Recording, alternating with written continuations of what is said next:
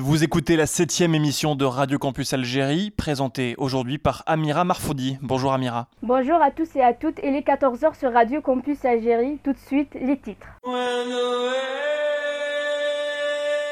Radio Campus Algérie, la radio des jeunes, pour les jeunes, par les jeunes.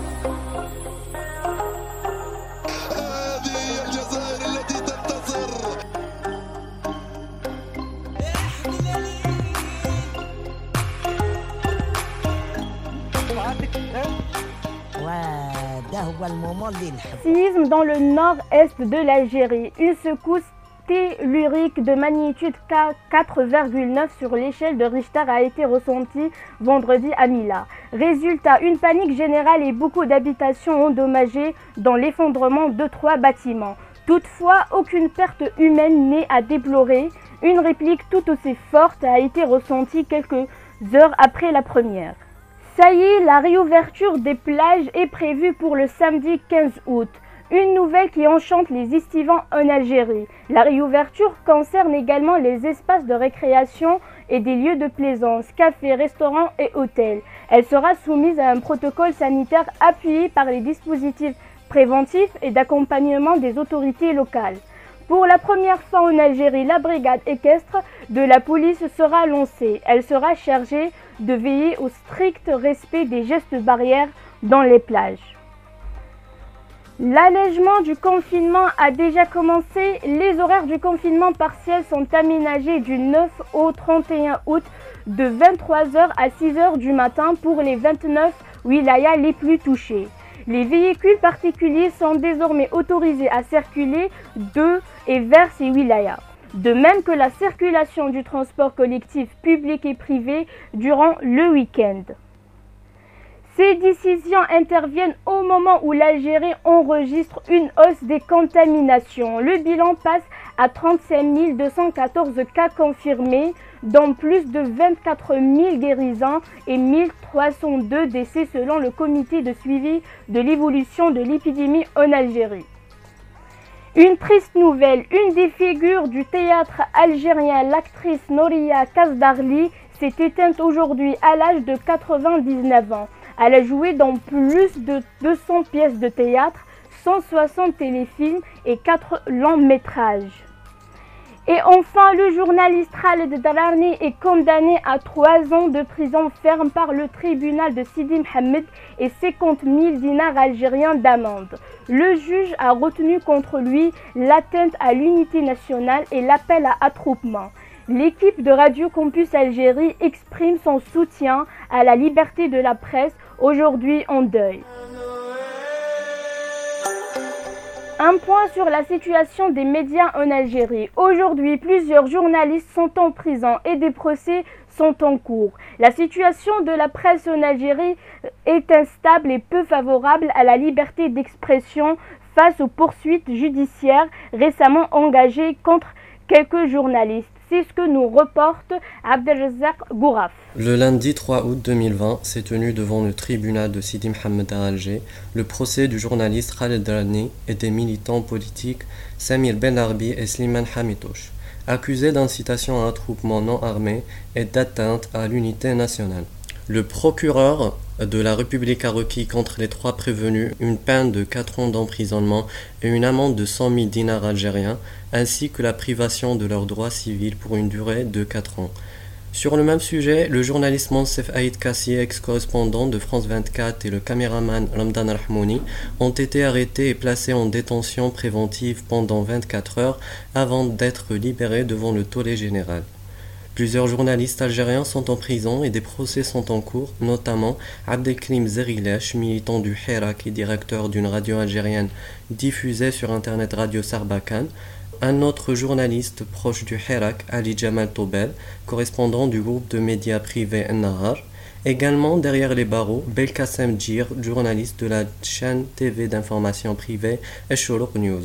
L'Algérie figure à la 146e place sur 180 du classement mondial de la liberté de la presse 2020 établi par l'ARSF. Elle a dégringolé donc de 27 places par rapport à 2015. Merci Abdelzak pour cette revue. Il est à noter que le Code de l'information de 2012 a officiellement mis fin à la dépénalisation du délit de presse. Dans une Algérie frappée en plein, de plein fouet par le coronavirus, les feux de forêt, les coupures d'électricité, le rituel traditionnel et son ambiance n'ont pas eu leur droit. Les Algériens ont célébré un Eid al-Adha d'un goût amer dans des conditions inédites. Tour d'horizon avec Isma. Et c'est exactement ce qui s'est passé à Méran. Donc les Algériens ont célébré vendredi passé Eid al-Adha, mais quelle célébration Bien singulière par rapport aux années précédentes. Car en plus du coronavirus qui s'est invité cette année, la canicule était également au rendez-vous. Celui-ci a été assombri par des accidents inattendus. Comme si la pandémie et la chaleur suffocante n'étaient pas de trop, L'eau et l'électricité ont joué leur participation pour bien corser l'ambiance. Des perturbations dans l'alimentation en eau et coupures d'électricité sans préavis ont été constatées durant la veille et pendant la fête dans plusieurs régions du pays. À Ain el par exemple, des citoyens sont sortis protester contre le mépris et l'indécence de la CEAL, qui a coupé l'eau durant toute la journée du vendredi. Les Algériens ont complètement dénoncé la situation, surtout lors d'une occasion de telle importance, dans laquelle l'utilisation des deux ressources augmente fortement. L'alimentation en électricité à son tour n'a pas manqué de s'interrompre. Des coupures intempestives successives ont eu lieu en pleine fête. La fête emblématique de Eid al-Adha qui a eu le vendredi 31 juillet a été célébrée dans des conditions inhabituelles. D'un autre côté, des massifs forestiers de plusieurs wilayas dont Bouira, Sétif, Tizi Ouzou, Tiaret ont été ravagés par les flammes ces derniers jours. Les feux de forêt déclenchés dans la wilaya de Béjaïa par exemple ont été tellement impressionnants qu'ils ont relégué en seconde zone les discussions autour de la fête de Eid al-Adha et la crise sanitaire du coronavirus. Pour rappel, la fête du pardon et du sacrifice qui commémore le geste du prophète Ibrahim a été célébrée le 31 juillet et 1er août dernier. Espérons que la prochaine fête sera meilleure pour tous les musulmans du monde et que la pandémie sera disparue. Le ministre des Transports, Lazhar Hani, a écarté samedi une éventuelle ouverture des frontières. Il affirme que la priorité est de maîtriser la situation épidémiologique, mais qu'en est-il de, des Algériens bloqués à l'étranger? C'est fax. Confinés depuis le mois de mars, pour certains une occasion pour redécouvrir leur maison. Cependant, pour d'autres, ce confinement leur a causé un blocage dans un pays étranger. 300 000 Algériens sont bloqués depuis la fermeture des frontières. Ces six derniers mois, plusieurs opérations de rapatriement ont été mises en place. Le ministre des Affaires étrangères a déclaré jeudi prolonger les vols jusqu'au 16 août. Sur Facebook, ils ne sont pas moins de 13 917 adhérents au groupe, algériens bloqués en France. Ils s'entraident, s'échangent des conseils et répondent aux nombreuses interrogations. Et, euh, est-ce qu'ils euh, trouvent des vols euh, aussi facilement? Il faut d'abord s'inscrire sur une liste et attendre d'être contacté. Cela peut prendre du temps. Priorité aux Algériens qui ne disposent pas d'une résidence en France. Les conjoints d'Algériens et les binationaux devront attendre l'ouverture des frontières. Pour les autres, ils sont nombreux à trouver des difficultés à rejoindre l'aéroport qu'on leur a attribué. Familles nombreuses, excès de bagages ou encore billets de TGV trop chers. Et euh, donc, euh, quel est le programme des, des prochains vols? Aujourd'hui, un seul vol est prévu, vers Annaba. Celui-ci sera consacré au repatriement de 88 Algériens bloqués en Irak. L'opération se poursuivra le 13 août avec deux vols d'Istanbul et de Washington vers l'aéroport d'Oran. Enfin, les Algériens de Dubaï pourront reprendre Constantine le 16 août. Tu peux nous dire comment se passe le rapatriement de ces personnes? C'est assez partagé. Les chanceux profitent d'une vue au bord de la mer, dans des grands hôtels. D'autres se retrouvent dans des plus petites villes avec une organisation qui laisse à désirer aucune mesure préventive et des chambres qui n'ont pas été suffisamment nettoyées. Une pétition circule actuellement en ligne. Elle demande l'ouverture des frontières aux ressortissants et résidents algériens et elle a recueilli plus de 608 euh, signatures pour le moment. Habitat Hayid Derb est l'un des plus vieux quartiers qui s'ouvre sur le centre-ville d'Oran, où il ceinture le théâtre régional avant de dévaler les pentes des ex-rues Philippe et rue des Jardins jusqu'à l'ex-boulevard Stalingrad. Dans ce vieux bâti, les familles souffrent sans logement. Reportage Sarah Lilia Regig. Un amas d'habitations en ruine menace perpétuellement la vie des occupants. Les nombreuses opérations de relogement n'ont pas réussi jusqu'à présent à régler le problème de tous ces mal logés. Le danger permanent d'un effondrement plein sur leur tête comme une épée de Damoclès.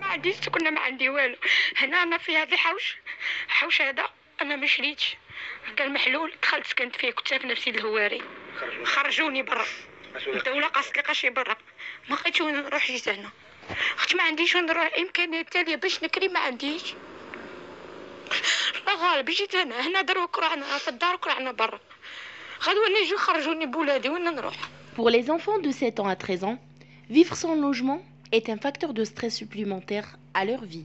حنا حابين يكون عندنا سكنة كيما الناس اللي راهم عندهم سكنة حنايا مغبونين ما عندناش كي ندوشو كل يوم نلعب برا كل يوم نتوسخو ما عندناش انا نرقد هنايا ما عنديش وين نرقد وهذيا ما عندهمش وين يرقدوا Hayy Nasr, ex-Derb, est parmi les plus vieux quartiers d'Oran, mis en quarantaine depuis les années 80. Les plus vieilles du quartier ne demandent rien qu'un logement pour leurs jeunes qui vivent dans la misère. غراوي مساكين علاه مساكن نموت بصح اللي باغي هاد الشبيبه يعيشوا غايه علاه مساكن حاقرينهم وغدوه كنت نوض غدوه كنت نوض حاجه شكون يسحقوا الشبيبه بالك انا الشيبانه ما يسحقوش بصح شكون تسحق الشبيبه ولا يعيطوا لهم بالواحد ولا يعيطوا لهم كان اجي فرنسا امني ولا قعدي والله من فرنسا رانا هنايا غايتتني عمري Une opération d'inscription des immeubles en ruine au quartier a été ordonnée par le Ali, une initiative menée par les services de la direction du logement d'Oran. Avec la crise sanitaire, les habitants de ce quartier se sont apprêtés à une double peine. Selon le Wali d'Oran, une fiche technique est en cours d'élaboration. 15 milliards de dinars sont prévus pour l'aménagement des quartiers touchés par le relogement. Santé, les compléments alimentaires et les vitamines protègent- protègent-ils le corps contre le corona? Une question qui taraude, qui taraude l'esprit des Algériens. Pour éviter de choper le virus, les consommateurs se rendent en pharmacie pour en acquérir des boîtes. De ce fait, les ventes de compléments alimentaires ont grimpé en flèche. Dans le contexte de Covid-19, les Algériens se tournent davantage vers des produits qui promettent d'améliorer le système immunitaire. Cela a entraîné une forte sollicitation des vitamines. Je fais partie des complémentaires, ça fait. Parmi eux, c'est le zinc ou le vitamine C. Automatiquement, en plus de ça, on a un peu d'excès de vitamines chez nous. Automatiquement, quand il y aura toujours trop de demande, des fois la demande surpasse le. Plutôt, euh, la consommation surpasse le- la demande. Pour le docteur Brahmi Abdelrahman, auteur du livre Le guide de médicaments en Algérie, Dahirat al-Dati, il s'agit d'un phénomène socio-économique assez étendu en Algérie qui est l'automédication. Et on le définit par l'utilisation d'un médicament hors d'une prescription médicale, par leur propre initiative. La population, en général, peut être tentée de faire une cure prolongée de vitamine C et d'autres compléments pour procurer une certaine prévention. mais les effets secondaires bénins courants incluent, euh, je peux citer diarrhée, nausée, euh, crampes d'estomac, ballonnement et gêne abdominale générale. Là, Dans ce contexte, je peux citer une étude euh, qui a été publiée dans la revue euh, Kidney International qui a révélé qu'une femme, là c'est un exemple, hein, une femme qui, qui avait développé des calculs rénaux après avoir consommé plus de 4 grammes de vitamine C. Oui, c'était calculs rénaux. Euh, mais elle a plus de 4 grammes de vitamine C chaque jour pendant 4 mois. Il faut respecter les doses mentionnées par le médecin ou le pharmacien et éviter l'automédication. Merci Asma. Comme le dirait Henri Frédéric Amiel, un rien suffit à ôter le bien-être comme à troubler la santé. Reportage signé Shaida Asma. Un autre domaine où l'automédication est assez courante. Si la plupart des femmes cherchent à mincir, certaines ne diraient pas non à quelques kilos en plus pour se sentir plus féminine et répondre à un idéal physique imposé par la société. Le recours à l'automédication est un phénomène social et dangereux qui prend de l'ampleur en Algérie. Reportage Bouchara Farah Babahmed. Être belle aux yeux de la société les pousse à user de tous les stratagèmes pour répondre aux critères esthétiques, et souvent au détriment de leur santé. Une jeune fille algérienne qui a souhaité garder l'anonymat nous partage son vécu. Je fais 34 kilos pour 1m49 et c'est pas normal. On commençait à me harceler, du body shaming. Je connaissais des gens de ma famille qui prenaient euh, Periactine. J'en ai pris, j'ai grossi. C'est sans aller voir un, nutritionniste, un médecin, rien du tout. C'est ça qui m'engoule. Je peux pas non plus dire que ça ne m'a pas affecté parce que j'ai des problèmes euh, de santé. J'ai souvent des hypotensions, euh, des problèmes cardiaques. Docteur Myriam Lansari, pharmacienne de profession, nous affirme que de 3 à 4 femmes par jour se rendent à son officine pour se procurer de ces médicaments sans ordonnance. Un chiffre qui reste élevé pour un petit quartier au Sénia. Malgré le confinement et l'apparition du, Covid-19, et malgré l'interdiction par l'OMS de la prise des corticoïdes et d'anti-inflammatoires, j'ai reçu plein de femmes qui demandent des médicaments pour grossir, tels que les corticoïdes ou bien des antihistaminiques, et souvent les deux. Une automédication et un mauvais usage de ces médicaments entraînent des effets secondaires, comme nous l'explique le médecin nutritionniste Dr Ben Médicaments qui sont connus pour la prise de poids, qui, euh, sans contrôle médical, à la langue, ils finissent par euh, bloquer les reins, fatiguer le foie, peuvent avoir comme effet secondaire la somnolence qui est dangereuse pour la conduite de véhicule, des vertiges, problèmes de tension oculaire. On peut prendre du poids sans se nuire. Là, il faut se baser sur une alimentation équilibrée. S'accepter, s'aimer et s'entourer des meilleurs sont sans aucun doute des armes très puissantes pour retrouver notre vraie beauté et notre paix intérieure. Avec une bonne information, un peu d'exercice physique et une alimentation équilibrée, on prendra soin de notre santé sans se nuire. Et Enrico Macias vous l'a déjà bien dit, mesdames, ah qu'elles sont jolies les filles de mon pays. E-commerce. L'apparition de la nouvelle pandémie coronavirus oblige la population à rester confinée. Les déplacements sont fortement réduits afin d'endiguer le virus. Le e-commerce fait ses premiers pas en Algérie pour s'adapter à la situation. Reportage signé Yasmine Lansari. Exactement, Amira. Les gens se voient dans l'obligation de s'adapter à ce dernier qui répond parfaitement aux consignes de confinement. C'est ce que nous confirme Isma Hamidi, diplômé en Business Administration et Business Coach. Il y a eu conscience le e-commerce maintenant ça devient une nécessité on a vu que tout le monde a été bloqué chez soi. Donc, personnellement, si je vous donne mon exemple en tant que, formatrice et coach, avant, je faisais des formations en présentiel, c'est-à-dire euh, dans des salles. Maintenant, avec le Codif, je me suis lancée dans le e-commerce. J'ai commencé à proposer mes formations donc euh, online. Et donc, je sais que la conscience maintenant est sur le online. Maintenant, tout le monde est fixé sur comment, Anaya, je peux transporter, euh, transférer plutôt ma, mon entreprise ou la mon business online. Pour les jeunes aussi, l'achat en ligne est plus important que jamais. Euh, en vrai, moi personnellement, je faisais pas trop d'achats en ligne. J'étais pas vraiment dans ce délire. Mais après Minja le confinement, je me suis retrouvé obligé de faire mes achats en ligne. En fin de compte, j'ai trouvé que c'était vraiment mieux que de se déplacer pour faire mes achats. Déjà de 1, j'ai pas besoin de me taper plusieurs magasins pour trouver l'article en question. Et aussi, je reçois l'article direct jusqu'à ma porte. Bien que la loi relative au commerce électronique en Algérie dispose d'un cadre juridique depuis le 16 mai 2018 et sa place à part entière dans le secteur économique mondial. Mais ça n'a pas encore obtenu les résultats attendus et les Algériens rencontrent encore quelques difficultés sur ce point. Isma Hamidi.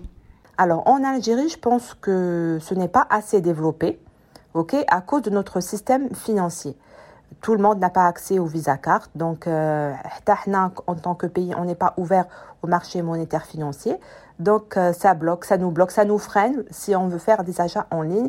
Donc, c'est euh, juste à cause de l'histoire du paiement, à mon avis. OK? Et d'après ce que je vois autour de moi. Ajoutons que plusieurs vendeurs en ligne se font payer à la livraison ou par CCP. Reportage signé Yasmine Lansari. Un entrepôt a explosé à Beyrouth mardi 4 août. L'ampleur des dégâts est considérable. Le bilan provisoire fait déjà état de plus 100 morts et des, milliers de blessés. La double explosion a endommagé près de la moitié de la ville, par Sarah Liliargui. Sofiane Rami est un mannequin qui vit au Liban. Dans un témoignage sur les réseaux sociaux, il affirme que tout ce qui s'est passé était une affaire de négligence des autorités. من لما ظهرت على البلكون وشفنا منين الدخان قال لي هيدا من البور من المعنبر رقم 12 هيدي من 12 سنة في باخره محمر محملة قال نترات أمونيوم. هيدي مواد متفجرة كانت حتغرق. مشان ما يجيها رطوبة وتعمل انفجار بالبحر قاموا فضوا الأغراض اللي فيها كلها هدول المتفجرات بمع-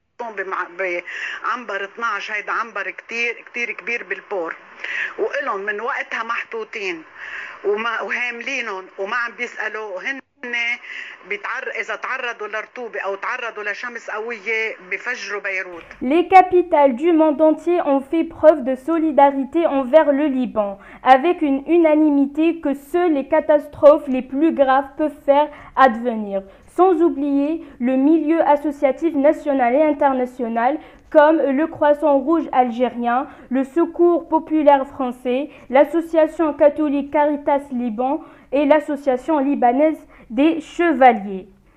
Avant de se quitter, quelques mots de plus sur Beyrouth.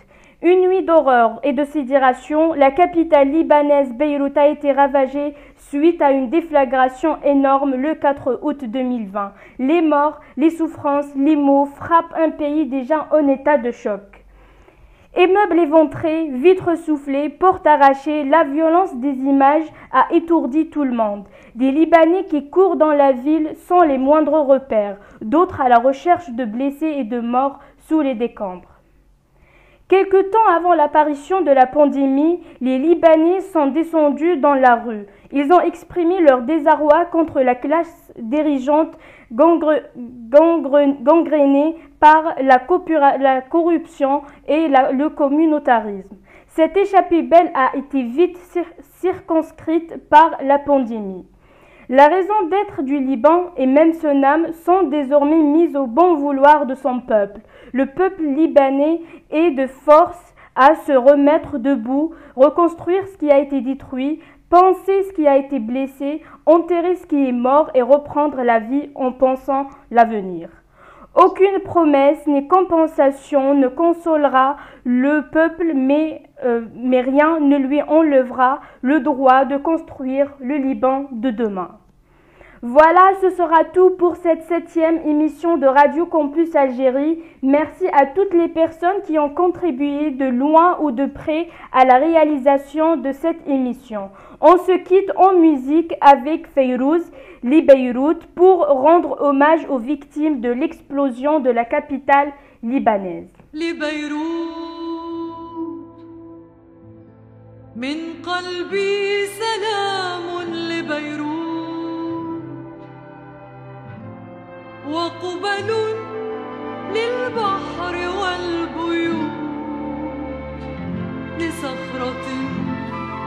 كأنها